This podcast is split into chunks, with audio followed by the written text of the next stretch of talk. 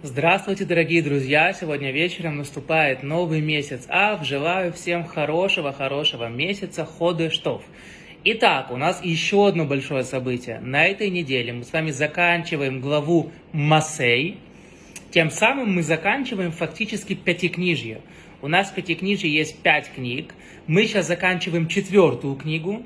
Но из-за того, что пятая книга – это повторение всей Торы, которую Моше рассказывает еще раз и еще раз, фактически сейчас мы заканчиваем пятикнижье, четыре книги, которые Всевышний дал нам, и это очень большой праздник. Давайте посмотрим на содержание вот этой главы, последняя глава, которая заканчивает пятикнижье. Тора нам рассказывает про 42 места, где евреи находились в пустыне за 40 лет – 42 остановки. Все переезды, которые были у нас в пустыне в течение 40 лет, изгнания, которое вот было в качестве наказания за грех разведчиков. Почему Тора заканчивает именно вот рассказом про эти остановки? Что мы здесь такого можем увидеть? Ну, ходили, ну, бродили 40 лет. Почему это так важно? Есть такой закон, что все эти 42 остановки в шаббат мы должны прочесть сразу без остановки. Мы знаем, что выходит к Торе 7 человек. Мы делим главу на 7 частей, чтобы каждый, который выходил, ему досталась какая-то часть недельной главы. Но здесь есть закон. Все 42 остановки в пустыне должен читать один человек. Без остановки. В чем такая важность? Что мы здесь такого видим?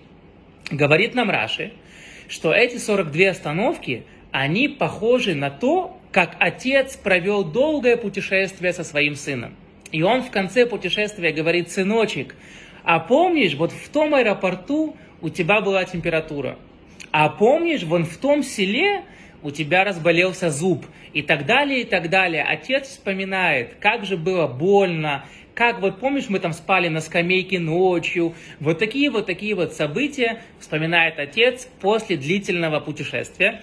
Точно так же Всевышний после 40 лет в пустыне вспоминает, а помнишь было так, а помнишь было так. Но все равно то, что Раши проводит аллегорию между нашими отношениями с Богом, как отношения отца и сына, это все равно не отвечает, ну почему ты заканчиваешь четвертую книгу, фактически всю Тору, все пятикнижие, ты заканчиваешь вот этими остановками. Почему это так важно? Говорят нам наши мудрецы более глубокое понимание, что же здесь написано у Раши. Говорят нам наши мудрецы, что если ты посмотришь название каждой остановки и расшифруешь, почему оно так называется, ты поймешь, что все эти остановки названы в честь греха. Например, был Корах, который поднялся бунтом на евреев, это одна остановка. Евреи решили сделать золотого тельца, еще одна остановка евреи не хотели кушать ман, им захотелось более разнообразное меню, еще одна остановка. 42 раза еврейский народ делал колоссальные грехи в пустыне, и эти вот 42 раза, это и есть эти все остановки, там, где вот описывается в Торе, где они останавливались, находясь в пустыне. И что? Написано, семь раз упадет праведник и встанет. Праведник – это не тот, кто никогда не падает. Праведник – это кто падает и встает.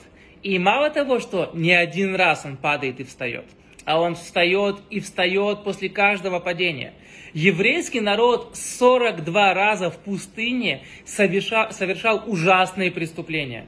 Когда поднялся Моше за, за скрижалями, создается золотой телец. Когда отправляются разведчики посмотреть самую прекрасную землю, они отказываются заходить в Израиль. Корах претендует быть главным первосвященником. Ман, чудесный ман, вам дают чудесную божественную пищу, вы от нее отказываетесь. 42 раза вы просто вели себя ужасно, колоссальные преступления. Именно этим заканчивается Тора. Почему? Потому что мы встали, мы 42 раза падали, и каждый раз, когда мы вставали, мы были еще более близки ко Всевышнему. И Всевышний в конце вот этого длительного, тяжелейшего путешествия говорит, сынок, а помнишь, как когда ты там, э, тебе болела голова, что имеется в виду? Помнишь, ты сделал грех с Корохом? Ты вырос, и ты еще стал более святой и стал близок ко мне. Помнишь, вы сделали золотого тельца? Ты это тоже смог исправить, и вы сделали чуву раскаяния. Написано, что тот, кто делает грех и потом раскаивается, то, что называется чува меагава, раскаяние со всем любовью, то его прошлый грех мало того, что аннулируется, а он трансформируется в заповедь.